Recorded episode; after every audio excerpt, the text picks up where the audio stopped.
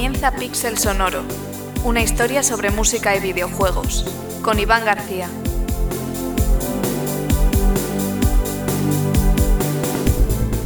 Hola amigos y amigas y bienvenidos de nuevo a Pixel Sonoro, ya sabéis, vuestro podcast de música y sonido en general en videojuegos.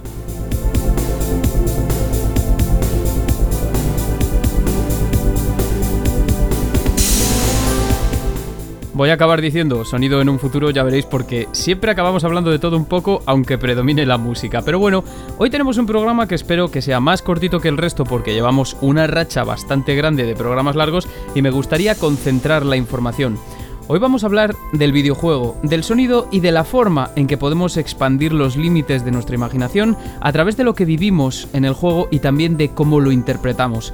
Esto involucra a la imagen, pero sí, desde luego, al sonido, porque si lo pensáis, en entornos virtuales es mucho más fácil jugar con el sonido a través de nuestras decisiones, llegando a alterar los significados, porque alteramos lo que se oye y el momento en el que se oye. Tenemos esa capacidad, ¿no? Y esto en un medio que se ha encontrado en una constante superación de limitaciones técnicas que cada vez más nos han permitido imaginar más allá y desde luego a sus creadores expandir los límites sobre el uso de la música, del silencio, de la voz o del ruido, pues supone un desafío también para las convenciones que hemos aprendido toda la vida, un desafío a la forma en que entendemos la propia retórica y la semiótica del sonido y de la música también. Esto es, los significados que tienen aparejados, porque jugar también es más que hacer creer, es hacerte replantear lo que creías o lo que sabías y expandir las fronteras de tu propia imaginación, porque antes de jugar a Fallout, hubieses podido encontrarte en un entorno en el que vas por ahí reventando cabezas de mutantes o de seres humanos mientras escuchas a Billie Holiday.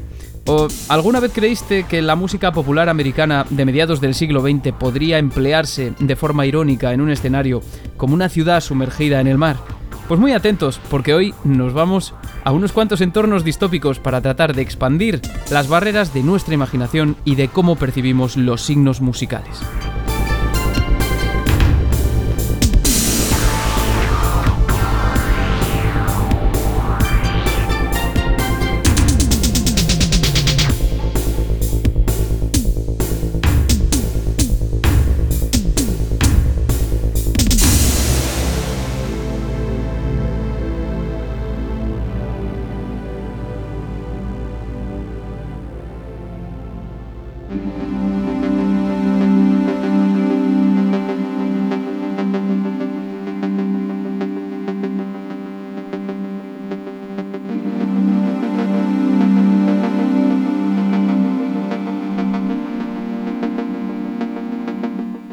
Comenzamos esta sección con el tema Trichroma Quest de Narita Boy, eterno Narita Boy, esa gran banda sonora de Salvinsky que para mí ya es eterna, ¿no? Como he dicho, la voy a emplear muchísimo.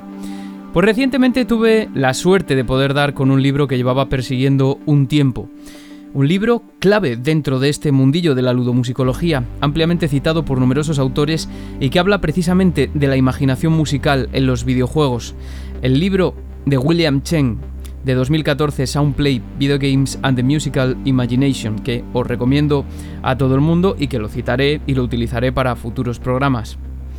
Habla también del papel que tiene el sonido y la música, claro, en la configuración de un imaginario, un imaginario que todos vamos creando como jugadores que somos y al que se suman no solo los elementos intrínsecos de los videojuegos, sino también las particularidades que definieron cada proyecto, los significados que engloban todos sus elementos y que sus creadores quisieron integrar en cada juego la interpretación que nosotros arrojamos entonces y arrojamos ahora sobre ellos, y todo ello condicionado tal vez por nuestras propias experiencias vitales. Bueno, y sin el tal vez.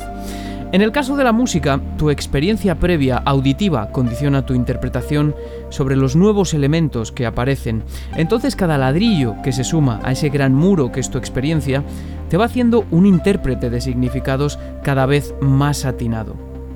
Cuando comenzaste a jugar con dos o tres años, comenzaste a asociar ciertos sonidos que escuchabas con ciertos significados, a niveles muy básicos. Victoria, derrota, apresúrate que el tiempo corre, estás cerca de que te maten, en este sitio que te encuentras está el malo malísimo, este personaje que ha aparecido, pues aunque no le oigas hablar, no trae nada bueno porque la música se ve que no oye nada bueno. Bueno, esto aderezalo además con las propias influencias del contexto cultural en el que creces. Eso te faculta a interpretar una canción en modo mayor como una canción alegre y enérgica, por ejemplo. Pasa el tiempo y a medida que atesoras más experiencia, tu interpretación de lo que oyes va cambiando. Esta canción es una versión de un tema de X grupo esta composición es del periodo clásico y pertenece a X compositor que tenía tal inclinación política y en el cine se utilizó con ciertos fines. Y como la escuché en el cine, pues cuando la oigo en el juego la asocio con los mismos significados, ¿no? A ese significante. El cine en particular ha sido una herramienta poderosa de asociación de significados en tanto que durante muchos años fue, y sigue siendo, supongo, un espejo en el que se mira el videojuego pero guardando cada vez más de sus particularidades. Un ejemplo de esto lo encontramos en la versión de Commodore 64 del año 1985, fijaos si nos vamos lejos, del ya un clásico de referencia como es Elite, que introducía por primera vez la melodía del comúnmente conocido como Vals del Danubio Azul de Johann Strauss hijo, una pieza de 1866 que, en un principio, no tiene nada que ver con el espacio, salvo por un detalle, que fue empleada por Stanley Kubrick en la película de culto y referencia 2001, Una Odisea en el Espacio.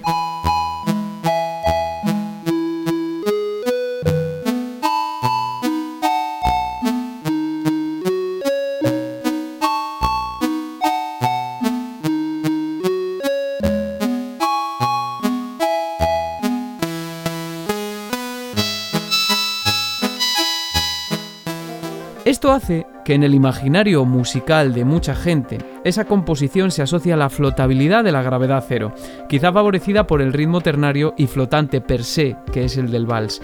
Pues el Danubio Azul, que sonaba cada vez que llegábamos a la estación espacial, le añadía una capa imaginativa al juego que realmente era necesaria, habida cuenta de las limitaciones de la época.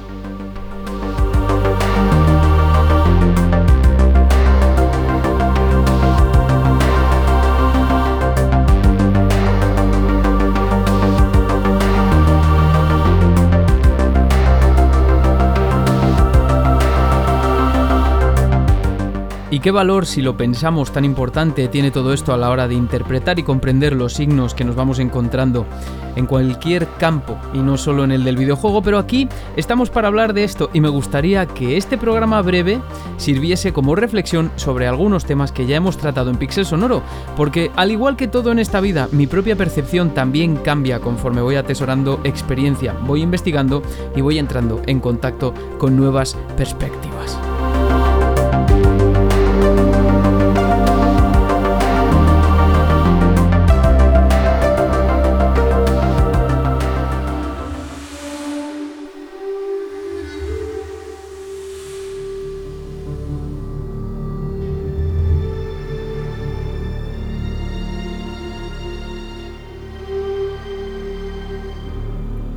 Hace ya bastantes programas, en los comienzos del podcast, hablábamos de la música licenciada de la saga Fallout en un programa en el que tratamos de apilar las experiencias de varios jugadores en cuatro juegos de la franquicia, y lo hicimos de forma entretenida pero quizá un tanto superficial también.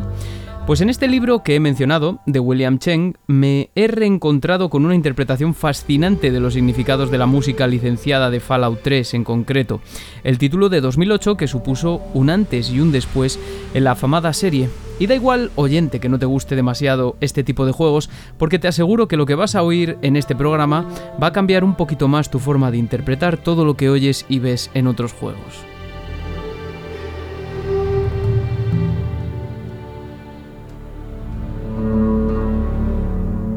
Fallout 3 fue una vuelta de tuerca en la franquicia Fallout, la cual nos lleva a un escenario distópico post-apocalíptico que tiene lugar después de que una guerra nuclear entre China y Estados Unidos haya arrasado el mundo. Nos encontramos, por lo tanto, en un contexto, en un ambiente sumamente hostil en el que la humanidad ha sucumbido totalmente a la necesidad de sobrevivir y ha visto cómo sus convenciones cambiaban en favor de nuevos órdenes sociales. Aparecen las facciones, los ideales políticos se renuevan o se mantienen de manera terrorífica en ocasiones, haciendo alusión a ciertos factores que llevaron a la humanidad a ese punto de autodestrucción y que también sirven como crítica a las sociedades reales pasadas y actuales. Surgen aquí temas que nos son por desgracia muy familiares. La xenofobia, la homofobia o el nacionalismo extremo son algunas de las más importantes, porque la trama de Fallout 3 se desarrolla en 2277, 200 años después de la guerra que destruyó el mundo en 2077, pero abarca mucho más tiempo que esos 200 años. Las raíces de la representación que ofrece de la humanidad se hunden fuertemente en las sociedades del pasado siglo, un siglo en el que dos guerras mundiales, una de las cuales dejó como herencia algunos de los sucesos más atroces que jamás se han producido, la incertidumbre de la Guerra Fría también, entre otras muchas, claro, convivieron con ciertas y diversas manifestaciones artísticas, algunas de las cuales podrían ser interpretadas casi de manera irónica en el contexto en el que se produjeron. La música para esto es un instrumento potente donde los haya, y si bien Fallout 3 contó con una banda sonora original muy positivamente valorada, de Ainon Sur, toda una figura en este mundillo, a todos nos sorprendió por su música diegética. Esto es, la música que se escucha dentro del juego, la que oyen los personajes, la música que sonaba en las estaciones de radio.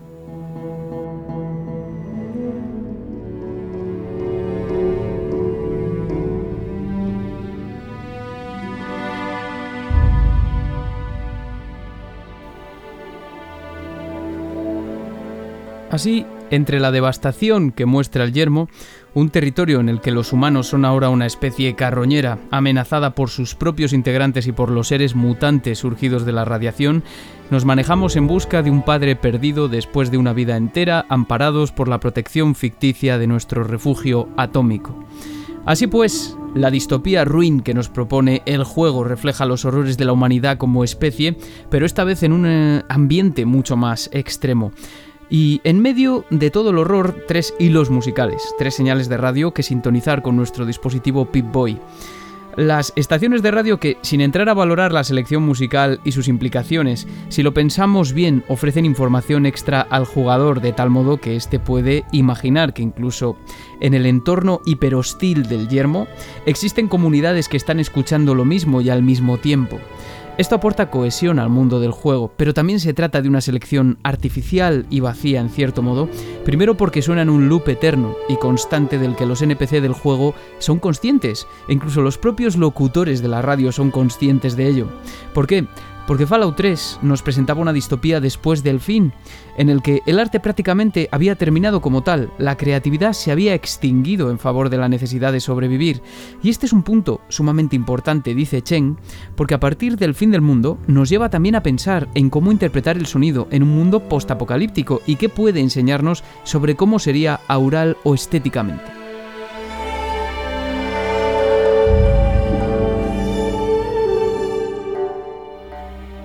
Dice el autor también, qué interesante esto, que un juego como Fallout 3, eh, a lo que podríamos extender la saga al completo, pone de relieve algo que es de pura actualidad, la fragilidad humana que se percibe desde la Guerra Fría y la existencia del famoso botón rojo que puede acabar con todo.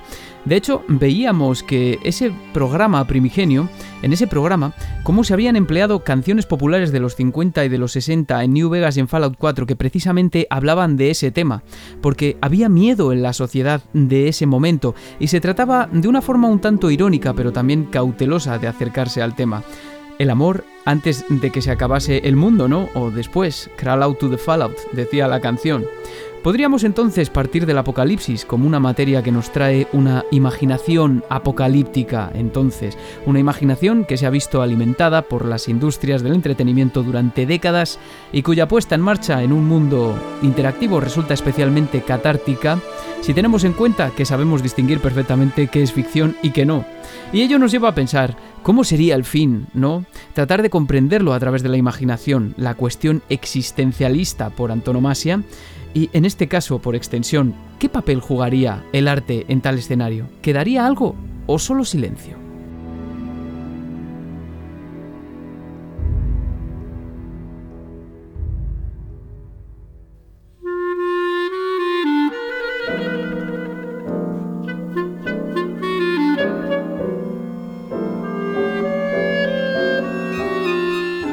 Lamentablemente, quizá nunca tendremos respuesta a esa pregunta. Bueno, lamentablemente o no, como quiera saberse. Yo preferiría no tener que responderla, por lo menos en mis carnes.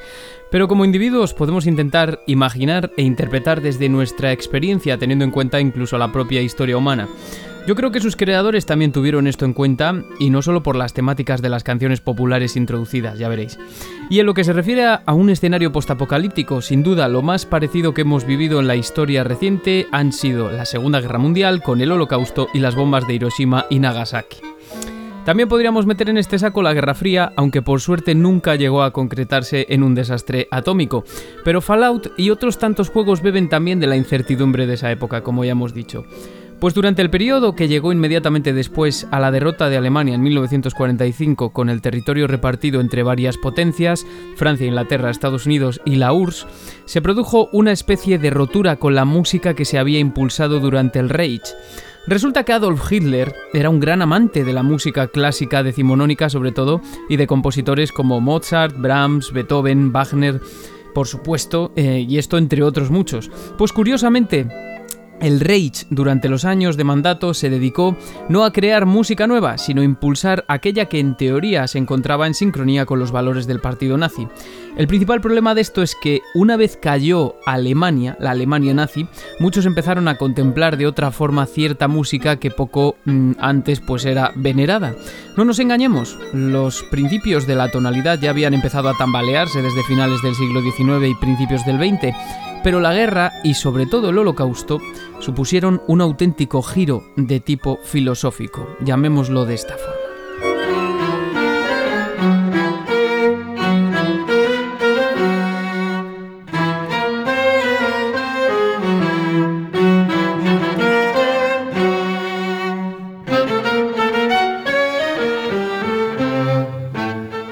En esta Alemania dividida la escuela de Darmstadt, con figuras herederas del espíritu atonal de Schoenberg, pero con Weber como gran referente, como Oliver Messiaen, que estuvo por allí dando clase un par de veranos, o Pierre Boulez, que propagaron la explosión de la nueva música, así entre comillas. Lo que estamos escuchando, pues no es de Fallout, evidentemente habéis acertado, es el cuarteto para El fin de los tiempos de Oliver Messiaen una obra de cámara que el compositor francés de los más importantes del siglo pasado compuso en el campo de prisioneros de guerra de Gorlitz y que fue estrenada finalmente para los prisioneros en enero de 1941. Es una imaginación de algunos pasajes del libro del Apocalipsis, ciertamente minimalista, puesto que está escrita para clarinete en si bemol, violín, cello y piano, los únicos instrumentos con los que podía contar en el campo de, de prisioneros. Esta era una obra importante en la que Messiaen ya ponía en práctica algunas de las características que acompañarían a su música, como su sistema modal, el uso de ritmos aditivos o la imitación del canto de los pájaros. Como comprobaréis, la pieza suena realmente sobrecogedora, pero no tanto porque haga referencia al fin de los días, sino porque quizá hace referencia al fin de la métrica más convencional, ya en términos musicales. Una obra escrita en un contexto ciertamente hostil, que de verdad era rompedora, que hacía gala de nuevas técnicas, nuevas sonoridades, nuevo enfoque hacia los parámetros musicales fuera de la tonalidad pura también, ¿no? Pues en Alemania después del fin del mundo conocido, digámoslo de esa forma, entre comillas, surgen compositores como Stockhausen o Yanis Xenakis, muchos de los cuales sufrieron en carne las miserias de la guerra, como Messiaen, y que rompen con lo anterior. Aparecen un gran número de corrientes estéticas, porque no se quiere volver a lo anterior, porque lo anterior representa la barbarie en cierto sentido, porque nadie alcanza a comprender, como también señala William Cheng en este libro en Sound Play, cómo es posible que el doctor Joseph Mengele, uno de los principales autores de algunas de las barbaries y crímenes contra la humanidad, de lesa humanidad más grandes que se han cometido, ¿cómo es posible que escuchase música clásica, que la silbase, o que el propio Hitler tuviese un gusto musical cargado de multitud de obras consideradas de gran belleza?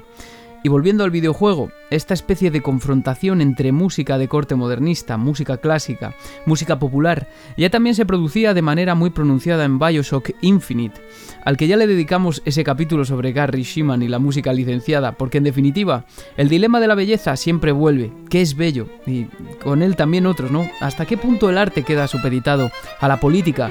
¿Cómo debemos interpretarlo? Esa interpretación, ¿cómo es en relación al tiempo en el que sucede? Y en este caso en Fallout 3, vemos que quizás se pueden establecer paralelismos entre un apocalipsis que nos imaginamos y un apocalipsis entre comillas que estuvimos cerca o que la humanidad estuvo cerca de vivir o que lo percibió de esa forma.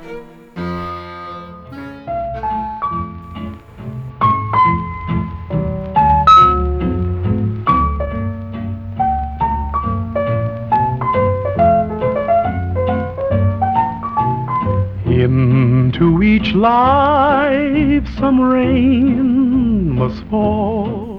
Y claro, aquí viene lo bueno. Hemos utilizado un poco a Messien como escenificación de música que rompe con lo anterior en medio de la peor guerra que se ha vivido.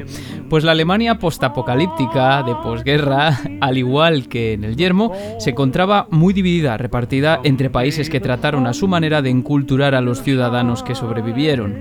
En este caso nos interesa el territorio estadounidense en el que se inició un programa de guerra psicológica destinado a controlar la música que se escuchaba en el territorio para desnaturalizar a la población y promover su cultura y sus valores. Una iniciativa llevada a cabo por la Oficina del Gobierno Militar de los Estados Unidos que no logró que en Alemania dejasen de darse conciertos de compositores no deseados, incluso con directores que habían sido famosos durante el Reich, pero sí trataron de impedir que sonaran algunos. Richard Strauss fue el más importante de estos no deseados. Sin embargo, el instrumento más poderoso de enculturación y propaganda fue, como podéis imaginar, la radio. Y es que la fundación de la Rundfunk in Amerikanischen Sector en 1946 trajo a compositores famosos a Alemania, pero también a los artistas de jazz. El jazz sonó después del apocalipsis, mucho antes que en Fallout, y sobre ello han escrito historiadores como Michael H. Kate. Así, el jazz, un gran despreciado y condenado en el Reich, se empezó a emplear como instrumento de democratización contra lo anterior. Y aunque no he podido dar con algunas de las listas de las canciones que sonaban en la radio americana en aquellos años, es de suponer que exista cierta probabilidad, bastante probabilidad yo diría, de que alguna o algunas de las canciones de la selección de música popular y jazz de Fallout 3 apareciesen por allí. Vamos, ya digo, yo creo que de hecho es bastante probable, increíble, ¿no? Pues quizá todo esto vaya cambiando un poco vuestra perspectiva, vuestra interpretación del el juego. Some rain has got to fall. But too much of that stuff has fallen Decía el famoso filósofo Theodor Adorno, tan famoso como controvertido, claro, que escribir poesía después de Auschwitz sería de bárbaros y que la dicha de la nueva música era reconocer la desdicha rechazando la apariencia de lo bello que había llevado al holocausto.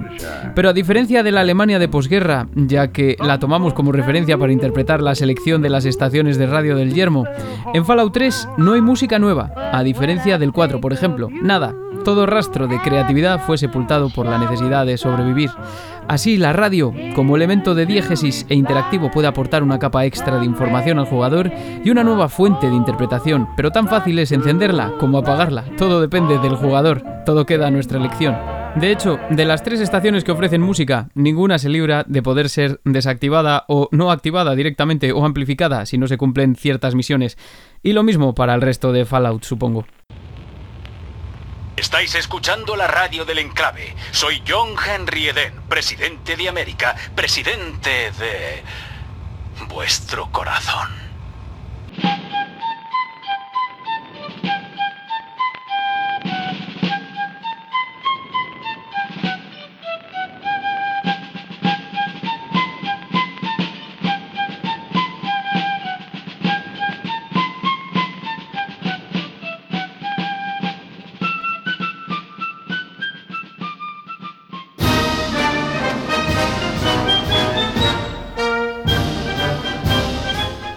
Pues en el Yermo Capital tenemos tres estaciones de radio que ofrecen su propia selección de radio con también su propia interpretación posible cada una. Lo que estábamos escuchando, por un lado, es el Enclave Radio, que es la emisora del presidente Eden, un ser dictatorial, racista, homófobo y genocida. Así, lo que nos ofrece en Clave Radio es una selección musical de himnos y marchas americanas de finales del siglo XIX, en su mayoría, que no hacen otra cosa que reforzar ese supernacionalismo que se nos presenta aquí, fundamentado en un ente que no para de hablar aludiendo a antiguos presidentes de Estados Unidos y por una buena razón. Pero bueno, no voy a entrar en eso.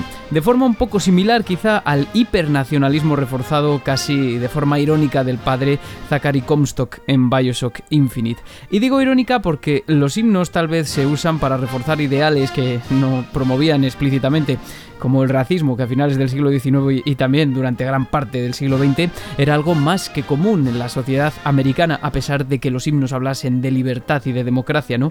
Ahí están las leyes Jim Crow, que duraron hasta los años 60. Pues en esta selección quizá el tema más famoso que encontramos es este Stars and Stripes Forever de John Philip Sousa, por todos conocido, yo creo, del año 1896.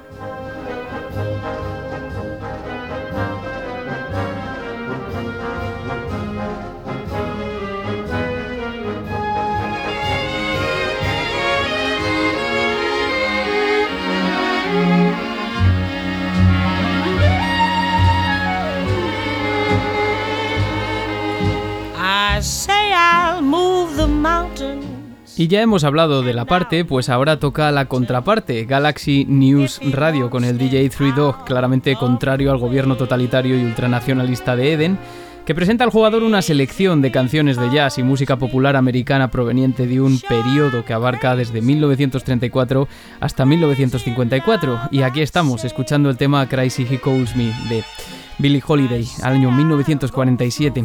Pues esos 20 años aparecen, eh, de esos 20 años aparecen aquí artistas como Cole Porter, Roy Brown, la que hemos mencionado Billie Holiday, The Ink Spots o Bob Crosby. Muchas de estas canciones provienen de la era del swing, muchas tipo crooner, y relatan las problemáticas de una sociedad que no tiene que preocuparse por sobrevivir, sino que en muchas el tema principal es casualmente la imaginación de vivir en un mundo destruido o fuera de la civilización. Aquí la música incluso encontrándose en clara discordancia con lo que presenta el gameplay, sobre todo durante las escenas de batalla las más violentas, se intuye que cumple una función pacificadora, pero de manera casi irónica, porque al final tanto los himnos como estas canciones se encuentran ligadas irremediablemente a un escenario violento. Tal y como sucedió un poco con la radio americana en Berlín después de la Segunda Guerra Mundial, a la que muchos hacían caso y otros no porque ya bastante tenían con lo suyo. Y para más datos, William Cheng señala que es precisamente este tipo de música, quizá alguna de estas canciones incluso la que se enviaba en los eh, conocidos como Victory Discs a los soldados que se encontraban en el frente en Europa para apaciguar sus ánimos y recordarles su hogar. Una función nostálgica que también se pone de relieve en este mundo postapocalíptico de Bethesda. Fijaos qué bonita historia, cuántos paralelismos hemos trazado de repente que cambian la concepción de uno y qué bonita música también.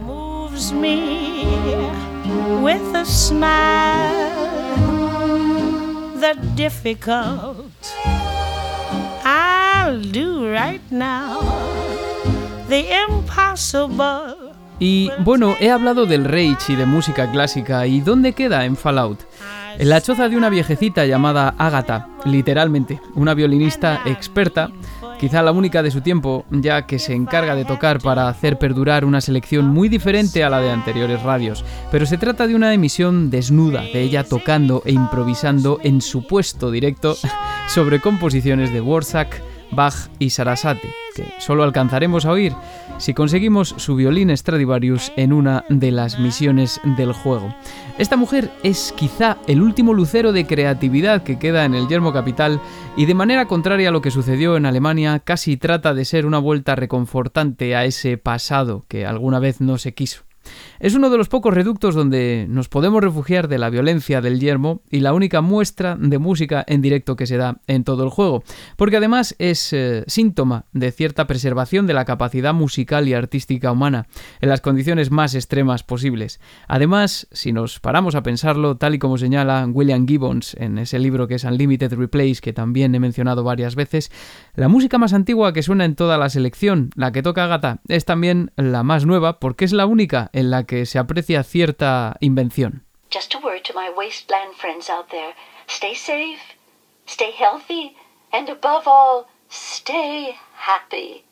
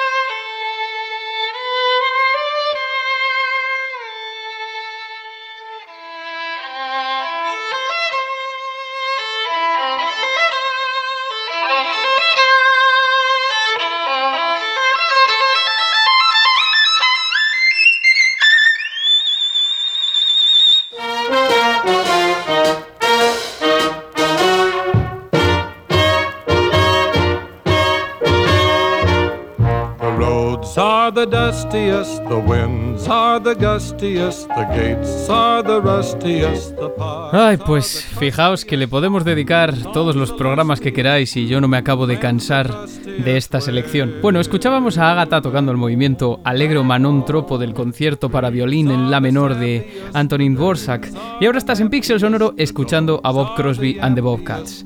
Y os preguntaréis, si estamos en 2277 en Fallout 3, eh, claro que es mm, pasado esto y todo lo demás, pero ¿Qué pasó con toda la música que va del año 1954 hasta 2077?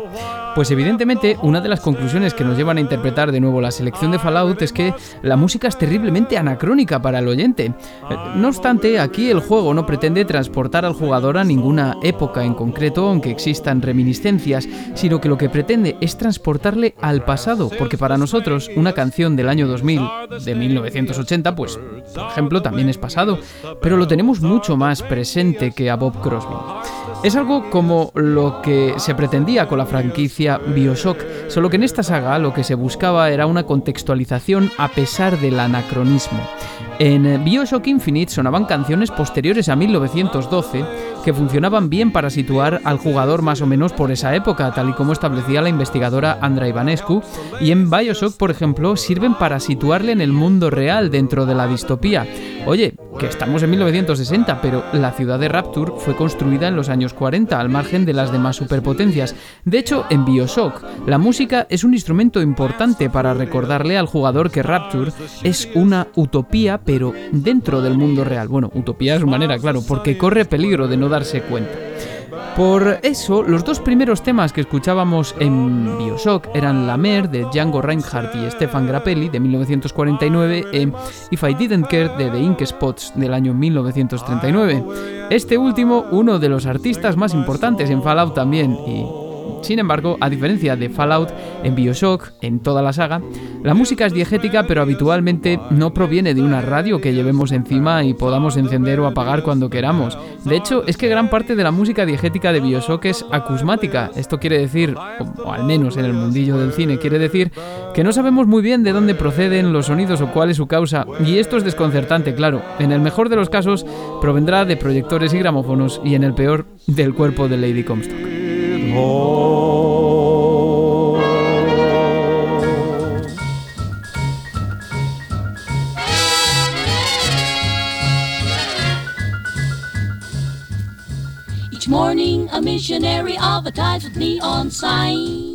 Cuando hablamos de mundos como estos de Bioshock o Fallout, o de lo que sucede también con emisoras de radio como las de la franquicia GTA, a la que recientemente pues, le dedicamos un episodio, no podemos desdeñar la inevitable ligazón que se produce con la violencia de lo que vemos en pantalla. Lo que sucede es que, bien se trate de un himno de 1896, de un espiritual, de un éxito del jazz de finales de los 30 o de una selección de rock de los 80, lo que queráis, la unión con la violencia se produce en un principio incluso de manera anempática porque nos choca mucho. El discurso musical no parece acompañar a las acciones de la pantalla. Oiga, que me está disparando el ejército entero ya y yo estoy metido en el coche escuchando a Michael Jackson, ¿no? Es lo que comentábamos en el programa de GTA. Todo a pesar de que la música suele utilizarse para ironizar, para rellenar capas de textura narrativa o para situar en un contexto al jugador, entre otras tantas funciones, lo que ya hemos comentado. Pues en las franquicias Bioshock y Fallout es eh, común poder ligar el mensaje de la letra a lo que vivimos en la pantalla, bien en el plano narrativo o incluso en el lúdico. De esto daba cuenta el propio William Chen, que se dedicó a recoger testimonios de jugadores de internet que remarcaban lo grotesco que puede llegar a ser, en primera instancia, estar por ahí matando a destajo mientras suena de fondo Easy Living de, Billie Holiday. Otras canciones, en cambio, resultan terriblemente irónicas, como I Don't Want to Set the World on Fire de Ink Spots, que contienen mensajes que se identifican con la trama también como este tema que estamos escuchando, Civilization, Bongo Bongo Bongo, de Danny Kane uh, with the Andrew Sisters de 1947 y también dicen mucho del contexto en el que surgieron. En 1947, después de la barbarie y del temor a las bombas atómicas, por ejemplo, ¿no? Este último enfoque fue piedra angular para las selecciones musicales, como dije antes, de New Vegas y Fallout 4. William Gibbons, el otro autor de referencia en este apartado, hizo lo propio con Bioshock y tiene un artículo súper interesante titulado Popular Music, Narrative and Dystopia in Bioshock. Aquí surge una cuestión bastante interesante y es ¿Cuánto tardamos en acostumbrarnos y vincular la música a ese contexto violento? Pues muchos lo harán así, ¿no? Otros, en cambio, mi caso, escucharán la selección de Fallout de Bioshock y quedarán invadidos por un profundo sentimiento de nostalgia, más aún, de reminiscencia. Escucharán cualquier canción y pensarán en el mundo virtual y no en otra cosa. Y es que la música es flexible y susceptible de ser interpretada y vivida de formas diferentes, de individuo a individuo. Y como en cualquier cosa en esta vida, muchos factores condicionan la manera en que tú interpretas la música.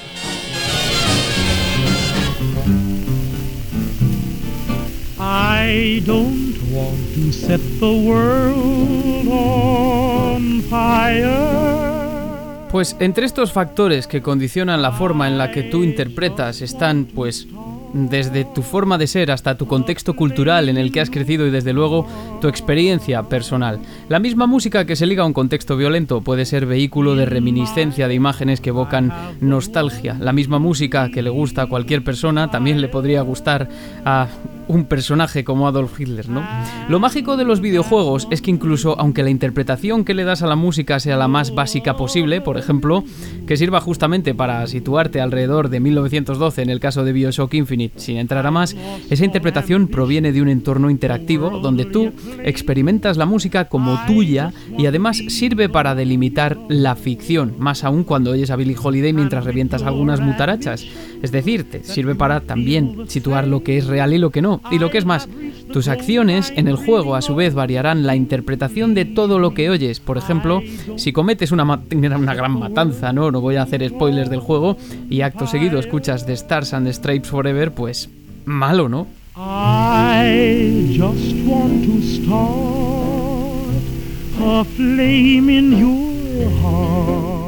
Como veis, en resumen, múltiples interpretaciones de la misma música para las que factores como el pasado histórico, la experiencia del jugador, la forma de afrontar el gameplay, muy importante esto también con sus decisiones y sus no decisiones, pues son vitales y son cruciales también para configurar una imaginación sobre lo que podría ser en los mundos de los que nos informa.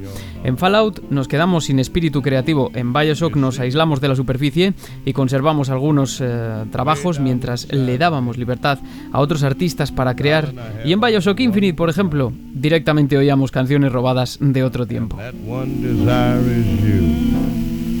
And I know nobody else ain't gonna do.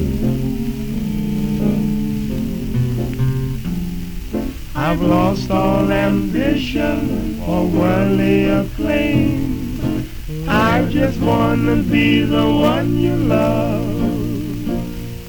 And with your admission that you feel the same. I'll have reached the goal I'm dreaming of. Believe me, I don't want to set the world on fire. I just want to start a flame in your heart.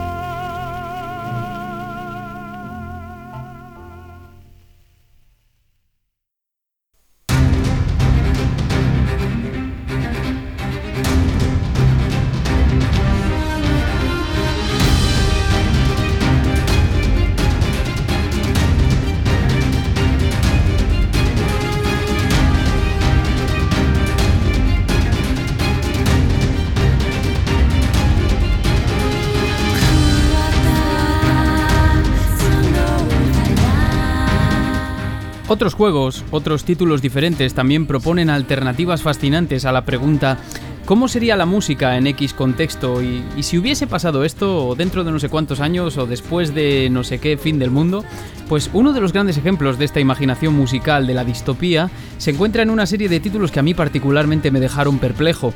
No solo por la música, que es fantástica, sino por el concepto detrás de la música.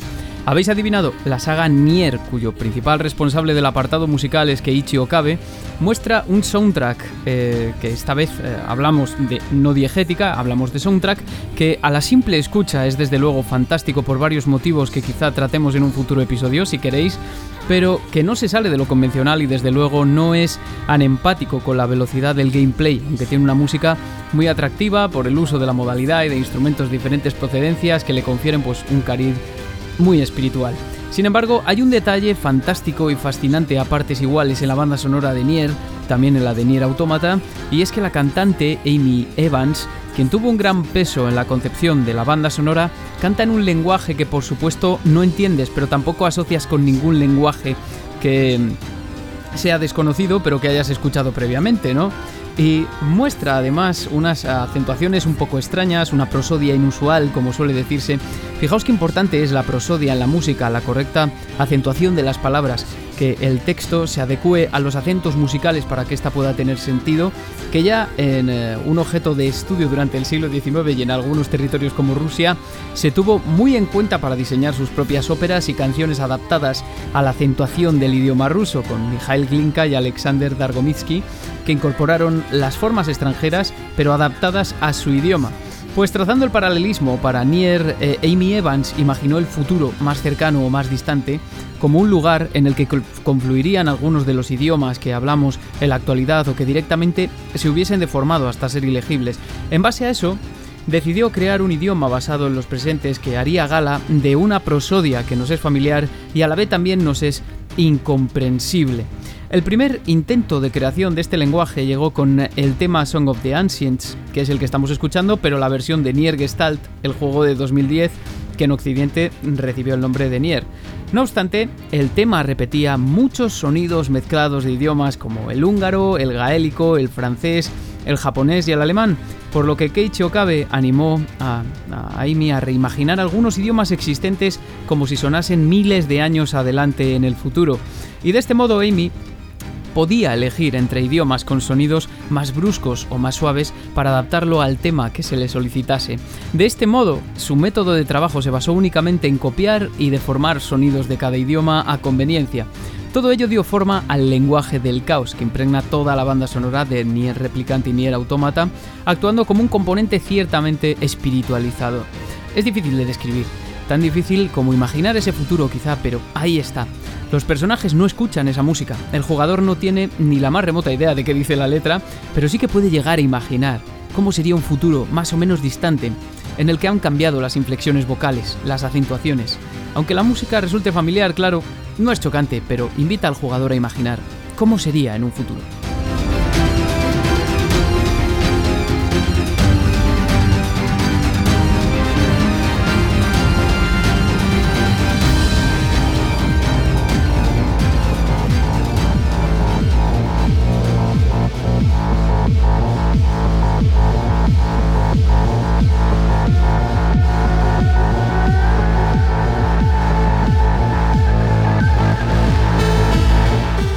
Así lo tratábamos también en el episodio en el que nos fuimos brevemente a Night City para hablar de la música de Cyberpunk 2077. Un planteamiento original teniendo en cuenta que generalmente asociamos los cyberpunk a los sonidos a unos sonidos muy concretos, y en concreto los del subgénero de la electrónica conocido como synthwave, que ya en sí mismo es una especie de reimaginación posterior de la música de sintetizadores de los años 80, a la cual se liga comúnmente lo que se considera los cyberpunk. Pues como veíamos en el episodio que le dedicamos, la distopía de Night City venía con un imaginario nuevo de la música que podría sonar en el año 2077 en una sociedad tan echada a perder como la que vivimos en esta, para muchos, la fallida entrega de CD Projekt. Porque, en palabras de Pete Adamsic, uno de los tres compositores del juego, realmente el synthwave era demasiado brillante, demasiado edulcorado para la realidad que ellos habían imaginado. Y ese fue el pretexto, también para Marcin Persivilovich, quien desde un primer momento se negó a trabajar con este tipo de sonidos, o no al menos de forma directa. En cambio, lo que hicieron fue presentar las dos caras de la moneda. Lo orgánico contra lo artificial, a través de instrumentos extraídos de diferentes etnias, soportados por una base de sintetizadores poco convencionales y que le otorgaban un sonido futurista pero muy oscuro. Ejemplos de estos sintetizadores eran el modular Folktech Mescaline, el monofónico Moog Sub 37 o el sorprendente Polybox soviético. Todo ello inspirados por subgéneros más raros de la electrónica, como el conocido como Bleep Techno, y también por otros sonidos propios del techno darky que se escuchaba en los 90 en Rusia y Ucrania. El resultado es una música que ciertamente recuerda al retrofuturismo de la synthwave, pero de una forma lejana y extraña. Para mí es de lo mejor del juego la música y también la representación del cosmopolitismo, del crisol de una sociedad, cargada de actualizaciones y gadgets corporales en la que la parte más humana cada vez brilla más por su ausencia.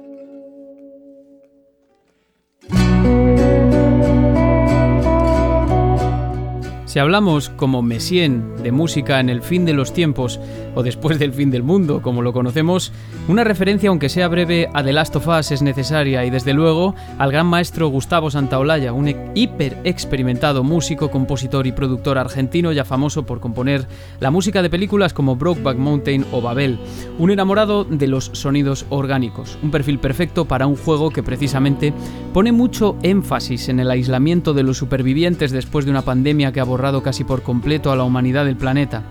La guitarra, el ronroco boliviano o el banjo son instrumentos que han cobrado protagonismo a lo largo de sus dos entregas, con grabaciones que dejan un sonido muy desnudo y natural, como bien afirmaba él en una entrevista concebida a la revista GTM de noviembre del año pasado. Suscribíos a esta revista que es maravillosa si podéis, porque a través del silencio y del sonido de los instrumentos, eh, da cuenta o presenta la soledad y la incertidumbre de los personajes y a su vez se trata de sonoridades que pueden representarse perfectamente en el mundo del juego.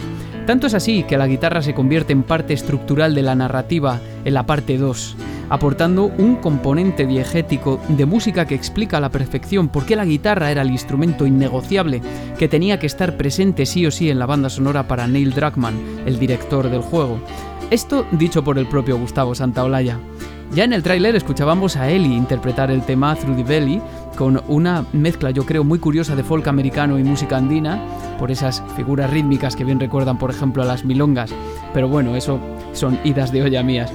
Lo importante es la guitarra, porque la guitarra es un instrumento susceptible de transportarse y de acompañar el canto del que toca, incluso en los momentos de soledad más absoluta. Y al final, esta es la música que acompaña a los personajes en un mundo devastado, lejos de la rimbombancia de las emisoras de radio de Fallout y dejando más peso a la creatividad de los protagonistas, de los protagonistas y de los propios jugadores, que a través de los minijuegos de acordes guían la mano de los avatares, y esto parezca más inverosímil o no, es una herramienta muy poderosa para sumergir al jugador en esta visión tan particular y actual del fin de los tiempos.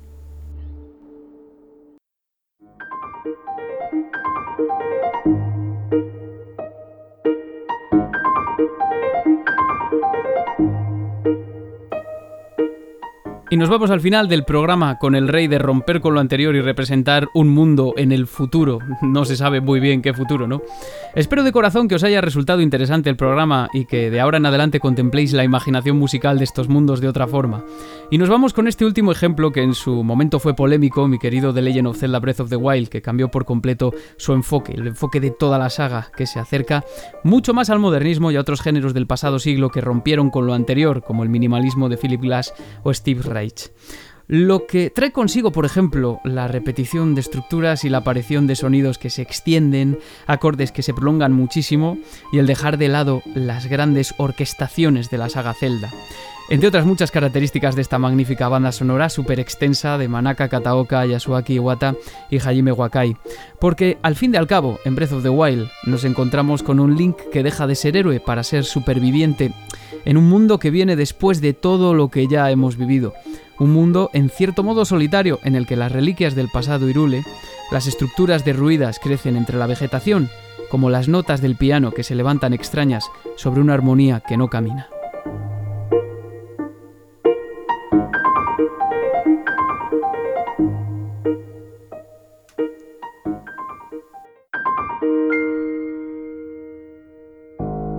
Música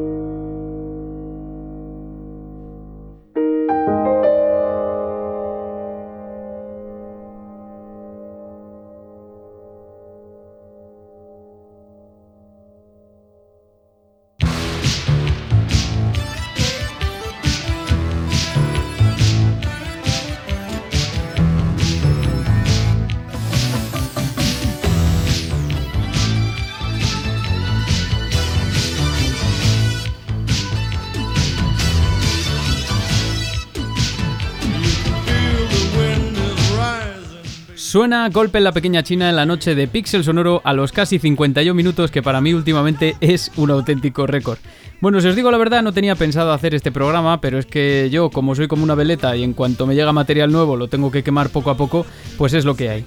Qué interesante el tema de las imaginaciones y las interpretaciones y desde luego me quedo con que cada uno interioriza e interpreta la música a su manera. Y por eso os pregunto, ¿a vosotros qué mundos distópicos os faltaron aquí?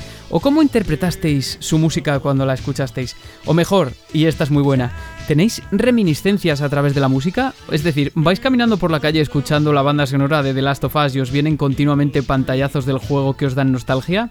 Escribidnos, que os leemos a Twitter, Facebook o a pixelsonoropodcast.gmail.com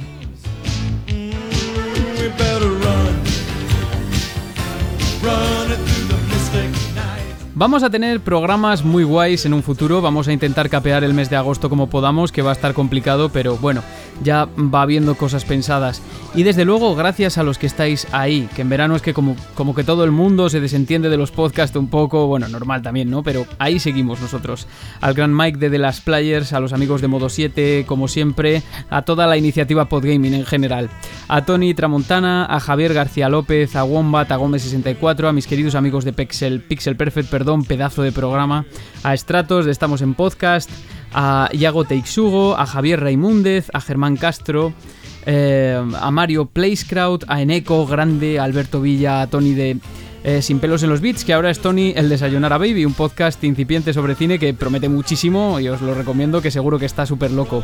Fernando Carbó, Alberto Villa, Prestar Cook, a los fogones como siempre grandes, a Gendo, una nueva incorporación, a APA, otro grande de Legion Gamer, Will85, Kirby Hornos, Alore, Akira, un negro que juega que ya está de vuelta y un montón de más de ellos que os comentan y nos dan like y nos apoyan y de todo. Y perdonad y esto va para gente como el abogado de Reflejando el Juego y para Félix de Viajando en el Impala, que últimamente me han pedido colaboración y yo muñeco porque casi no tengo tiempo ni para hacer mi podcast. ¿Qué le vamos a hacer? Aquí estamos, para cuando sea y que sea más propicio.